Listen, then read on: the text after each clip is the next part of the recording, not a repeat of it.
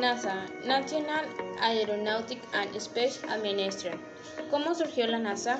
Gracias a dos grandes potencias en la época de los 50, Estados Unidos y la Unión Soviética, además de la rivalidad política en esa época, también comenzó una especie de competencia por ver cuál de las dos potencias llegaba primero al espacio.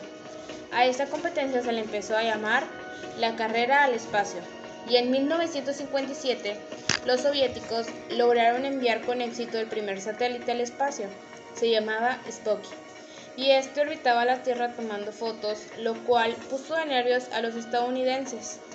Así que a finales de los 50, el, el presidente de Estados Unidos mandó crear la agencia independiente del gobierno llamada National Aeronautic and Space Administration, mejor conocida como NASA, responsable de investigar y desarrollar los programas aeroespaciales de los Estados Unidos.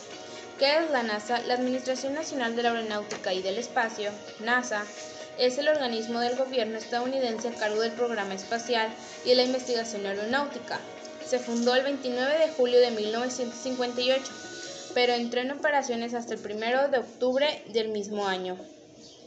Logotipo. La esfera azul representa el planeta Tierra, el ala roja representa la aeronáutica y el elemento en órbita alrededor de la ala representa una nave espacial. Función en la investigación espacial de la NASA. La función principal de la NASA es la investigación espacial. La finalidad principal de la agencia es el desarrollo de programas aeronáuticos y aeroespaciales para la investigación científica civil. Propósito original de la NASA. La agencia contaba con unos 8.000 empleados, cuyo único objetivo era proponer una nave tripulada en órbita. Primeras misiones al espacio. Una vez que nació la NASA, a finales de los 50, su principal objetivo era muy claro, ganar la carrera al espacio. Y como los soviéticos ya habían lanzado el primer satélite, el siguiente reto era mandar al primer hombre orbitar en el espacio. Para lograr esto intentaron varios métodos. Uno de ellos era utilizar un avión supersónico llamado X-15. Al final eliminaron excepción y optaron por poner un astronauta dentro de una cápsula en la punta de un cohete. A esta misión se le llamó Project Mercury y en 1962 lograron mandar con éxito al primer hombre en orbitar la Tierra en el espacio. El siguiente proyecto de la NASA se llamó Project Gemini y en este ahora estaba una cápsula más grande en la que cabían dos astronautas y en 1965 uno de los astronautas salió de la cápsula en el espacio para realizar la primera caminata espacial.